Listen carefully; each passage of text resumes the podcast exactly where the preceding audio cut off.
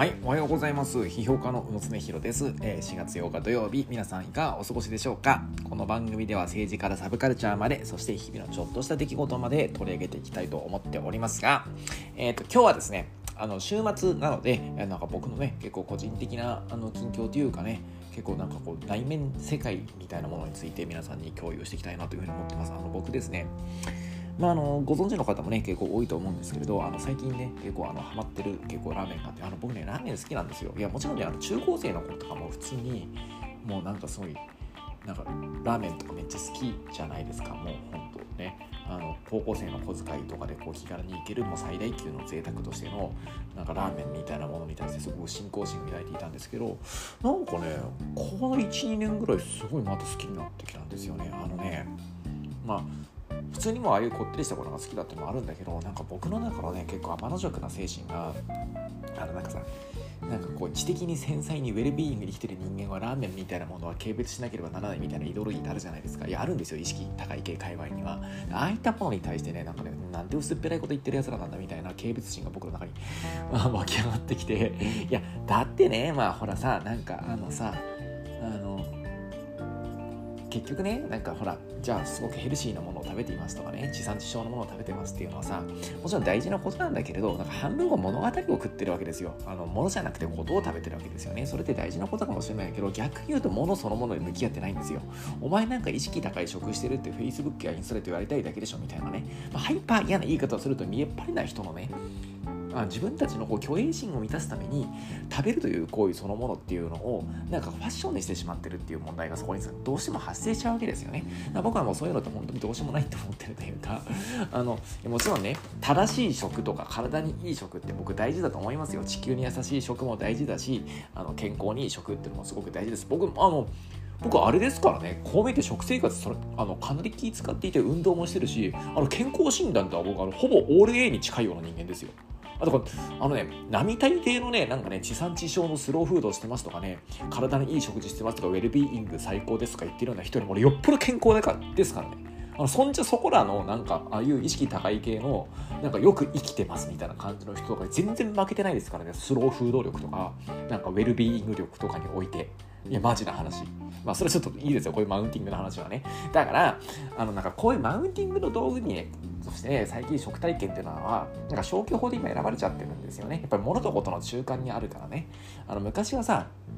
あの以前のようにね結構ねなんかこうあのセンスのいいアイテムをなんかおあのお金をかけてちゃんと揃えることがなんかある種のステータスだった時代ってやっぱ遠い過去の話でね。なんか今さなんかさアルマーニのシャツのさ袖口からロレックスの時計ちらつかしてるやつってバカと思われるじゃないですかじゃあその代わり何やってるかっていうとなんか自分が豊かな精神生活を営んでますよっていうことを SNS でアピールすることになってるんですよね。でその時のなんかすごいあの定番のカードとして出てくるのがわりかしスローフード的な価値観で僕ああいうものがすごいねなんかあのさ、まあ、僕自身がなんかね結構スローフード的なものずっとね若い頃から好きだったわけですよ。あの京,、京都にずっと長く住んでいたしね。何かね。でだからこそなんかそういうそういったものの表面的なスローフードの薄っぺらさみたいなものっていうのはその日々感じて生きていて。だからだからラーメンはラーメンで結構俺相手 B 級グルメは B 級グルメでいいものなわけなんですよ。あれはあれで別の良さがあるわけですよね。で、ま、ラーメンの何がいいかっていうとさほらあのドンと目の前にドカンと丼が置かれるとでそこからもう10分ぐらいで勝負つけないと伸びて味が落ちちゃうわけですよだからもう本当にあの全力でどんなに喋りたい人が隣にいたとしてもですよ隣に結構なんかすごいビル・ゲイツとかねすごいこうなんかイーロン・マスクとかなんかいい人かどうかわかんないけどとりあえずなんか一回喋ってみたいなみたいなみたいな人がいたとしても目の前にラーメンドカンと置かれたらもうラーメンに全力で向き合うしかないわけですよ。うんであのこのねなんかね純粋に人間とその物事との関係というものがもう相互評価のゲームとかねああいったものを完全にあの外に追いやってしまって度外視して人間が物に純粋に向き合う瞬間っていうものをああいったねなんかあのなんかすぐ伸びてしまうタイプの麺類とかっていうのは提供してくれると思うんですよね。だから僕はそういったものとしてラーメンがすごくいいなというふうに思っていてあのねんですよ。あのいいんですが一周回ってすごいラーメンっていうのがね結構いいと思った。わけですあのなんかね圧倒的にねなんかこうねあの塩と油とうまみの3点に絞ってドカーンと一気に攻めてくる良さってやっぱありますよね。ああいったものはああいったものでね。であのねほら時々疲れてる時にめっちゃ甘いものとか食いたくなるなな食いたくなるじゃないですか。ああいう感じでやはりね時々ラーメンラーメンがすごい食べたいって時にラーメン食べる時の快楽って僕は全然バカにできないと思ってるんですよね。であのでまあ、そういう理論武装はいいですよでとにかく僕は最近ラーメンが好きでで最近特にハマってるラーメン屋があってまあ、それはね、あのラーメン藤丸っていう、なんか二郎インスパイアの世界では、なんか二郎系ラーメンの世界で結構有名な二郎インスパイアの店らしいんですよ。で、都内っていうか、東京なのかどうかちょっとわかんないんですけど、まあ、この首都圏になんか数店舗あって、で、そのうち多分一番都心にあの出店されたのがあのこのね2月だか3月にできた西早稲田店って言って結構僕のうちの近所なんですけれど僕高田馬場に住んでるんであのラーメン口から西早稲田店っていうのが爆誕したんですよ。あのこの123月ぐらい2月だったかなちょっとよく覚えてないけれどね。で、まあ、そこがもうなんか出店するらしいっていう噂の段階で高田馬場界隈とか高田馬場ラーメン界隈で結構ざわついていてですね。でそれで僕もなんかこうキャッチ情報キャッチしてなんかもうあの開店前から割と楽しみにあのしていたとこなんですけど僕ね開店のね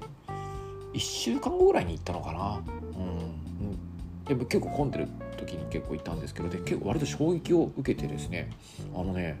ほらラーメン二郎ってなんかすごいなんかこのなんかあの量の茹でもやしを結構あのあのスープで食べたいとかさなんかさあの二郎っていうジャンルのもの料理自体が結構あそこでしか食えないからそれを食べに行くっていうことでなんかあの料理のそのものの洗練さってわりかしいやあの相対的に求められてないような文化っていうのが、まあ、10年ぐらい前はねやっぱりそんな感じだったと思うんですよ。でもや最近の二郎インスパイアやっぱ普通に美味しいところすごい増えてるみたいででラーメン藤丸ってそのパイオニアみたいなところらしいんですよね。あので普通にうまいんですよ。であの同じように僕ね結構感じて好きだなと思ったのは、まあ、これも何年か前から時々言ってるんだけどあの駒場の千里眼ですよね。あのあそこも有名なジロインスパイアの店であそこはもう本当にあの繊細なバランスで作ってるんですよ。もういわゆる見た目的には普通のジロ系と変わらないんだけどもうあの茹でもやしはこうチャーシューはこうスープはこう麺はこうみたいな感じでいわゆるこう二郎系ラーメンのなんか一個一個の要素を繊細にコントロールしてトータルバランスを保つとこのレベルまで美味しいものができますよっていうのが僕は先輪感だと思うんですよね。でそれに対してラーメン藤丸って完全にコンセプト勝ちであのねあのコンセプト違なんですよ。でまずあのスープがねものすごい独特でめっちゃ甘めのスープなんです。あなんか本当になんかね多分東京で食べられるラーメンスープの中で一番甘めなんじゃないかっていうぐらい独特の甘さの方に舵を切ったスープがあってそあのでそのスープに何かこうあの豚かさ油って言ってなんか味付けにですねなんかねちょっと砕いた豚のかさ油みたいなものに味付けしたものっていうのをよく使うトッピングで絶対乗っけるんですよ。あのその豚かさ油がスープに溶け込んで、まあ、それがなんか多分あのラーメン藤丸以外ではもう絶対あ他では味わえないようなあ味っていうのを実現してるんですよね。であとやっぱりこう野菜がね異常にねシャキシャキ感シャキシャキさがないというかもうクタクタクタクタに似てるんですよ。でここまでクタクタにした野菜っていうのをなかなかね提供されなくてねそれがまたこのスープに合うんですよ。で逆に麺はちょっと固めのワシャワシャ系の縮れ麺でこのねねあの3社のコラボレーションっていうのがあの素晴らしいあの組み合わせとして迫ってくるんですよね。だから割とねあのラーメン藤丸の方はコンセプトで買ってる。この麺とこのスープと豚かさ油と草野菜のこの、まあ、4つですね3つじゃなくてこの4つの組み合わせでラーメン作るって発想はあ全然なかったなみたいな感じであの二郎そのものが割とコンセプトが違うだと思うんだけどその二郎インスパイアとしてもラーメン藤丸って料理を作っちゃってるようなこあの、うん、ものが出てくるんですね。あのね。であのねこれがね結構ねあの僕もハマっちゃってですね。でこのね最初食べた時でもねあのちょっと量が多すぎて気持ち悪くなったんですよね。でこれほいわゆる二郎系の中でもめっちゃ量が多くて有名なあの店なんですよ。ラーメン藤丸っていうのは。であの僕最初行った時は多分ねなんかねなんかこうあのは半ラーメン半分っていうのがあるんですよね。で僕あの実はねなんかこう身長1 8 0センチ以上あるんですけど体の割にあんまり量食べない人なんですよね。体の大きさの割には。であのまあ、その代わりこってりしたものが好きだったりするんだけどでだからあの普通のサイズのラーメン絶対食べれないと思ったからもういわゆるこうラーメン半分ですね。割と年を取った人とかちょっと小柄な女性とかよく頼んでるようなラーメン半分っていう一番小さいサイズのラーメンを頼んでそこに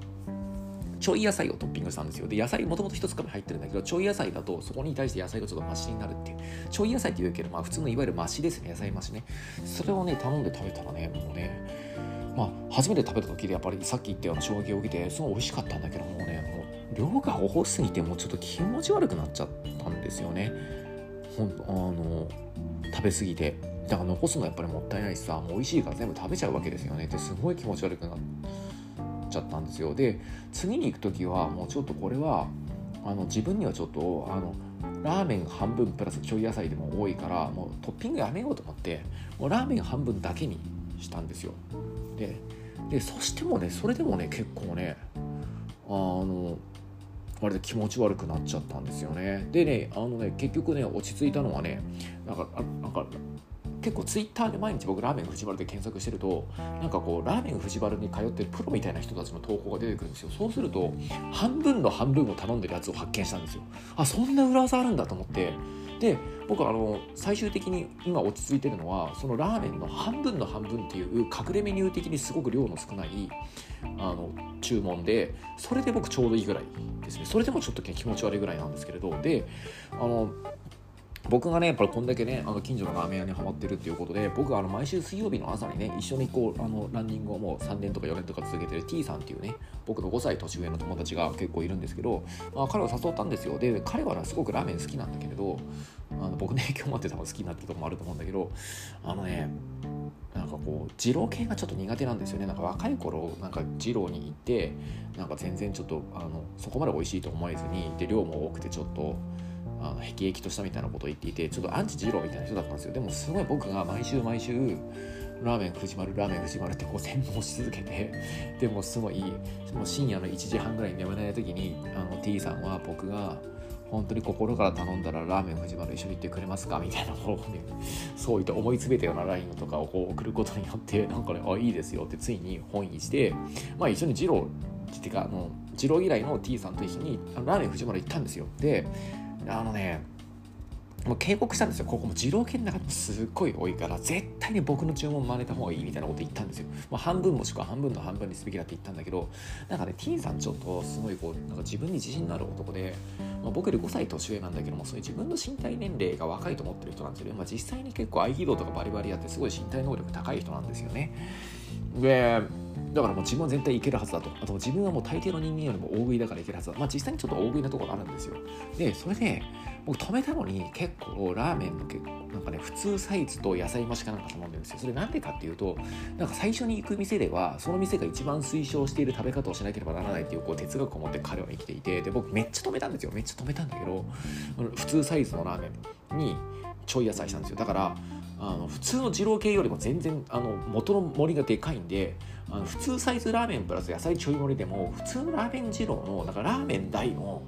なんかあの野菜増しぐらいの量があるんですよね。でそれを昼から食べるって結構50歳の人間やっぱ難しかったらしくてもうねまあ一応完食したんですよあの男。完食したんだけどもうね見せてた瞬間気持ち悪いというか動けないとか言ってあのまあそのねあのラーメン藤丸からちょっと歩いて歩くと、まあ、結構高田馬場の駅前に近いところまで出ていてそこでね結構お茶でもしようって話をあの食後のコーヒーでも飲もうって話をしてたんだけど動けないと。だから今動いて下手に店とか入るともう自分はもう吐いてしまうかもしれないから外にいたいって言って富山公園のベンチとかに座りたいって言うんですよ。だからそのレベルで結構彼肉体的なダメージを結構負っていてであの後ね多分ねちょっと怒ってたと思うんですよね僕に対してね。なんかねすごいこうね全然こう全く別の用事とかで LINE とか送ってもなんか既読スルーとかしていて多分ね僕に対してちょっと怒ってるんですよ。あこあのこうなることが分かってたとねこいつ忘れてったみたいなことをちょっと逆恨みみたいなこと多分してたと思われるんですよね。でいやなんかそれちょっとなんかちょっと逆恨みなんじゃないのみたいな感じで僕もちょっとなんかなんかちょっとねなんか遺憾に思っていたんですけれどなんか2日後くらいに行ってねなんかすごいねこうどどかどか LINE が来てなんだろうと思ったらなんかねあの別の二郎系になんか言ってんですよ。ラーメン豚山か何かに。でなんかあの後に結構なんかこう二郎系について調べてたらしいんですよ。なんか二郎系とはそもそもなんか自分ずっとアンチ二郎だったからこの文化で親しんでなかったけど、まあ、彼なりに衝撃的だったらしくて二郎文化についてずっとネットで調べたらしいんですね。調べてるうちになんか食べたくなってきたみたいででなんかねラーメン豚山がどっか行ってるんですよ。あの神保町かどっかの。で写真送ってきてうまかったって言ってでまた藤丸にも行きたいみたいなことを結構言っていてね。あのねまあ後で話聞いたらねやっぱあのそうしていくうちになんかだんだんあのなんか確かに自分も食べ過ぎてお腹苦しくなっても動けないぐらいになってすごい辛い思いしたけどやっぱ味は素晴らしかったみたいなことやっぱりねなんか後から思い出すとやっぱり美味しかったなって思えてくるんですよ。で僕僕もその気持ち分かって僕もねなんかねラーメン藤丸ってやっぱね食べた直後はもう二度と行くもんかと思うんですよねちょっと気持ち悪くなってね。でもねなんか23日経ったらまた行きたくなるんですよね。だから結構なんかあれなんか謎の中毒症状を結構起こすラーメンなんだと思うんですよ。であのねあまりにもだからこの1週間ねなんかねその T さんがねいやあの男もなんかね毎日のようにラーメン食ってるんですよ最近。で僕にもそのたんびになんかあの画像送ってくるんだけどなんかあのねそう T さんからずっとあの画像送られるせいで僕もラーメン藤山すごい食べたくなってきてまた。でねあの水曜日行ってきたんですよ。これ木曜日に収録してるんで昨日行ってきたんですね。であの半分の半分にしてあのトッピング一切なしでこうね自分に食べきれる量を美味しく食べきれるを頼んだつもりだったんだけどなんかねあの豚かす油をねやっぱ美味しいからあれをスープに溶かしてね結構いっぱい飲んでたんだけどあのね気持ち悪くなってきちゃって油が強すぎて。めっちゃうまいんですよ。めっちゃうまいんだけどやっぱり飲みすぎて気持ちよくなってきて。でもすっごいうまいからこのスープ全部飲みたいんですよ。でもこのスープを全部飲んだら俺本当に具合悪くなると思ってやっぱ3分の1ぐらいスープ残したんですよね。であのねその後やっぱ3時ぐらいまでなんか11時ぐらいの開店直後に行ってるんだけど3時ぐらいまでずっと気持ち悪くてあのやっぱあの時やっぱ二度と行きたくないと思いましたね。で僕がその後に多分昨日の僕のツイッター見たらら1時ぐらいに人生となんか食生活で全面に見直すみたいなツイートしてると思うんですけどそれってラーメン藤原にて気持ち悪くなってるからあれツイートしてるんですよ。で恐れてこっからがやばい話なんですけど今ねそあれからね24時間とちょっとぐらい経っている、えー、と木曜日の午後なんですけれどあの違う。一日ずれてるやん、まあ、金曜日の午後ですね。でラーメン始まるっていうのは木曜日ですまあいいですよ。そういう細かい実践はね。であの今金曜日の午後なんですけれどあのねまた行きたくなってんすよ。もう24時間経つとあのなんか痛みを忘れてなんかこうあのまた行きたくなってるんですよ。だからなんかすごくあのね日本はねあの80年前の敗戦であれだけあの日本中が焼け野原になったんだけどもう気が付いたらねなんかねあのもうすごい朝鮮戦争が始まった頃にはねなんかこう警察予備隊に後の自衛隊を作るみたいな感じのねいや僕は国家に軍隊必要だと思ってるから別にそれで問題ないと思ってるけどまあ何が言いたいかっていうとあのでね、あれなわけですよ。まあ、人間っていうのは簡単に痛みを忘れる生き物だということなんですよね。でね、だからね、なんかすごくね、なんか、あの僕、なんかどういうね、なんかね、なんか政治的な態度というかね、なんかこう、スタンスで、あのこのポッドキャストを締めくくったらいいのかってことはすごく悩むところですよね。だからなんかあのすごいおいなんかラーメン藤丸はすごく美味しいというかやっぱコンセプチュアルなんですよね。あこの手があったかって思わせるようなやっぱりユニークなラーメンででその食べたと絶対後悔するしもう100%気持ち悪くなるんですよ僕今まで。4回ぐらい行ってるけれどもう全部気持ち悪くなっていて絶対にその後二度行くかかっていうふうに思うんだけれどもうねあの何日かしたら食べたくなるしそのスパンがだんだん短くなってくるんですよ。最初行った時はもう二度あリピートなくていいなと思ったんだけれど1週間ぐらい経ったらまた行きたくなってるんですよね。で次に行った時にはなんか3日か4日ぐらい経ったらまた行きたくなってるんですよ。で今なんてね、まあ、今今日今4回目ぐらいだと思うけれどもうね24時間経ったら行きたくなってるんですよ。なのであのラーメン藤丸すごいおすすめなんですけど行く限りにはもうね自分がねあの二度とあのあの藤原に出会う前の体とは別の体になってしまうということを覚悟した上で結構言ってもらえたらいいかなというふうに、えー、結構思っております。はい、はいえー、ということでね、えー、と最後に今日のお知らせです。えー、と4月6日にですね僕が3年前に書いた本「遅いインターネット」という本が現当初から文庫で再発売されました。えー、とこれはインターネットの速さに人間が振り回されがちな現代社会において情報技術との付き合い方を考え直す提案をしている本です。えー、今回発売からちょうど3年で文庫になることになりました。えー、と文庫版では経済学者の成田悠介さんの解説を収録しています。えー、また僕はですね、えー、この3年間のコロナ禍とウクライナの戦争とインターネットの変化について書き下ろしたボーナストラックを書き下ろしています。えー、全体的には単行本の1.3倍ぐらいの分量になってると思っています。でも値段は半額になっています。えー、単行本を持ってる人も、えーと、値段が安くなってるので、ぜひともお買い求めください。また、4月27日には川出消防新社の中学生、高校生向けのレベル14歳の世渡り術シリーズから、一人遊びの教科書という本が出ます。僕4月で2冊本出すんです。これはティーンエイジャー向けにランニングとか虫取りとかプラモデルとか僕の趣味の世界を解説した本です。えー、個人的にね、あの人間関係のことばっかり考えて、業界で飲み会ばっかり出かける人がね、もうあの何万人増えても世界って面白くないならないと思うんですよ。そうじゃなくて、ちゃんと自分の世界を持って、なんかあの、ね、こう言うと周りのあの人が喜んでくれるとかね、あのちょっと場の空気を読んでこう言ってしまうみたいなことばっかり考えてる人がもうどんだけ増えても僕は世界の多様にならないと思ってるんですよ。そうじゃなくてちゃんとあの自分の世界を持って一人で遊べる大人を一人でも増やすことが世界を多様に面白くすると僕は信じているのでこの本を書きました。あの中高生はもちろん最近うまく遊べていないなとかね休日や仕事終わりが面白くないなと感じる大人にも読んでほしいと思っております、えー、そして僕の私塾プラネッツクラブは現在会員を募集しています、えー、月2回僕が直接指導する宇野ゼミの4月講座は、えーと、遅いインターネットの文庫版の発売を記念してこの3年間の疫病と戦争を経た上でのインターネットの問題の総括とその上でどんな対抗戦略が必要か僕の最新の考えをまとめた講座とあともう一つ、えー、と村上春樹の新作小説がね、えー、この4月中旬に出るんでその小説を素材になんか宇野流の小説の読み方講座っていうのを開きたいと思っております、えー、月1の読書会ではあヘレン・プラック・ローズとジェームズ・リンゼの社会正義はいつも正しいを取り上げていきたいと思います、えー、この本をみんなで読んでそしてあのディスカッションするというイベントを考えています、えー、タイムラインの外側で充実と学びの場を作っています。月のいつ入会してもアーカイブで追いつけますが、月初入会がおすすめです。遅いインターネットラジオ、お相手はもつねひろでした。この番組のアカウントをフォローすると更新通知が届きます。ぜひともフォローしてください。すべてのメールの宛先は、うの .slowinternet.gmail.com、うの .slowinternet.gmail.com です。日々のちょっとした出来事から人生相談まで気軽に送ってください。それでは皆さん、今日も一日よろしくお願いします Thank you.。